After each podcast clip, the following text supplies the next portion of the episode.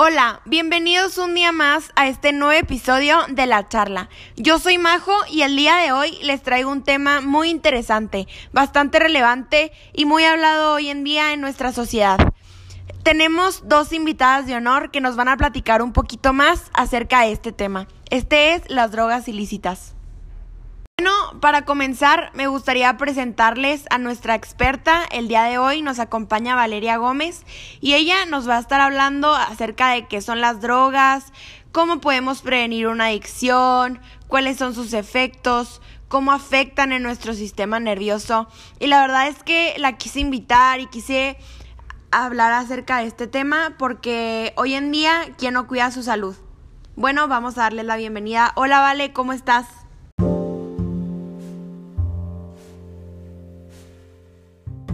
Majo, muy bien, muchas gracias por invitarme. No, vale, gracias a ti por aceptar, por venir a compartirnos un poquito de lo que sabes. Estoy muy contenta por estar aquí y platicarles todo lo que sea, que este tema es muy importante hoy en día, porque los adolescentes están siendo muy afectados por las drogas. Qué padre que te interese este tipo de temas, Majo, y así contarles todo lo que sé, porque no tienes idea la cantidad de casos que he tenido y quiero platicar de que cómo empiezan afectando el sistema nervioso, ya que los efectos son a largo plazo y a corto plazo del consumo de estas drogas.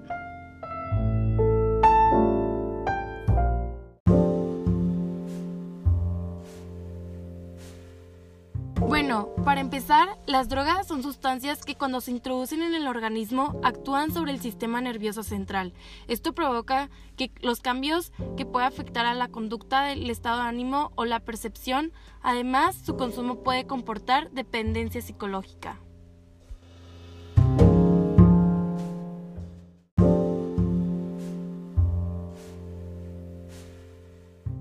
Las drogas en el cuerpo se metabolizan en el hígado, se fijan durante mucho tiempo a las células grasas, por lo que permanecen en el cuerpo durante un espacio prolongado.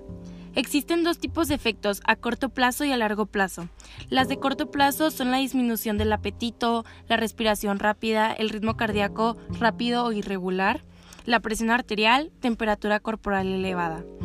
Y los efectos a largo plazo son pérdida de memoria, distracción, comportamiento violento, adicción y trastornos de estado de ánimo.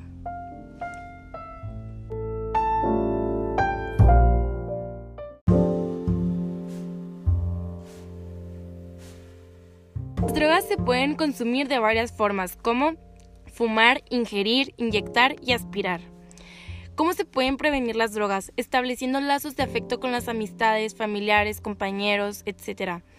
Integrar a la familia a un ambiente de comunicación y confianza para que se cuenten todo y crear hábitos buenos de estudio, lectura, participación en actividades y así.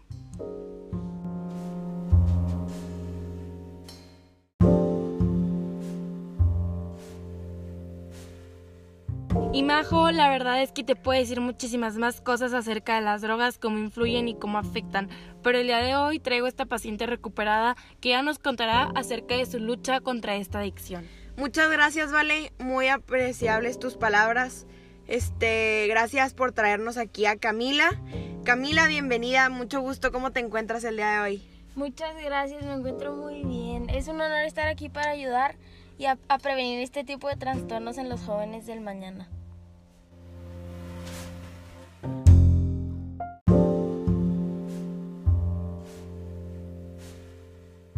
Cami, gracias por estar aquí. Yo quisiera hacerte unas, este, unas pequeñas preguntas. Espero que no te incomoden y pues que me puedas platicar un poquito acerca de tus experiencias, tu historia, cómo fue que te recuperaste, cómo fue que caíste en esto y este, que puedas dar todo tu testimonio a todos estos jóvenes que, que hoy en día consumen estas sustancias que pues todos sabemos que es nocivas, que son nocivas para para nuestra salud. Entonces, Cami, ¿cómo la ves? Súper bien, Majo, no tengo ningún problema. Tú dime qué necesitas saber, aquí estoy para esto. Gracias, Cami, de verdad, muchísimas gracias. Y pues para empezar, yo quisiera preguntarte, ¿cómo fue que empezó todo esto? ¿Cómo fue que caíste en esto? Mira, la verdad, yo estaba muy chiquita, tenía 16 años y una amiga me invitó a una fiesta. Yo estaba normal, como cualquier adolescente hubiera hecho. Yo fui, me estuve ahí con mis amigas un rato. Cuando llegó, llegaron unos niños con alcohol y ese fue el inicio del todo, así empezó. O sea, empezaste con alcohol y luego te fuiste escalando hasta llegar a, a las drogas. Exactamente. Y Cami, ¿cómo fue que llegaste al punto de la adicción? Mira, como ya te había dicho, tenía 16 años, mis papás en ese momento se estaban divorciando. Mi, lo que hizo que mi mamá trabajara varias horas y casi no estuviera en la casa. No es que tenga la culpa, para nada, pero simplemente pues incluía, eso llevaba la soledad. Tenía amigos, pero pues una cantidad muy razonable, tenía mi grupito, pero no era nada en especial, no era ni la más popular ni la más X, o sea, yo estaba, era literal como todas las demás. Y bueno, pues como cualquier adolescente de mi edad, yo estaba llena de ansiedad, lo que algo que no sabía controlar, tampoco sabía controlar qué tan qué tan sola estaba, como no tener miedo a la sociedad. Así que pues del alcohol empecé a probar la marihuana, después la cocaína y así fue como escalé hasta las metanfetaminas. Cami, ¿y tú crees que usaste las drogas para escapar a todos tus problemas que estabas teniendo en esa etapa de tu vida? Claro que sí. Las drogas era algo que me hacía sentir invencible, tenía una confianza en mí misma inexplicable. Nada me, nada me preocupaba, ya no me importaba si, lo, si la gente pensaba que era buena persona, que era mala persona, ya simplemente vivía. Ok, Cami, y pues bueno, después de yo creo que esta fue una una etapa de tu vida muy difícil, muy complicada cuando te diste cuenta que, que pues las drogas no te estaban trayendo nada bueno a tu vida, no te estaban este, aportando, solamente te estabas perdiendo, te sentías perdida, Cami. Sí, la verdad es que pues llegó un punto que entre más tomaba la droga, pues ya no sentía nada. Y si y en cuanto sentía que el efecto se me iba a ir, pues seguía tomando y así, y así fue como si yo. Simplemente no te das cuenta, pero pues... ¿Y Cami, qué te motivó a recuperarte?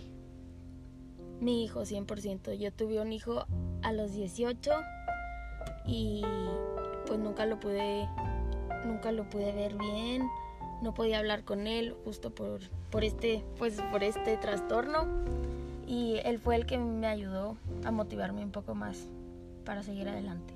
Bueno, Camila, la verdad es que muchas gracias este, por, tu, por tus aportaciones. Toda esta tu experiencia es muy valiosa. Muchas gracias por estar aquí. La verdad es que qué guerrera, qué fuerza, qué todo para, para poder salir adelante.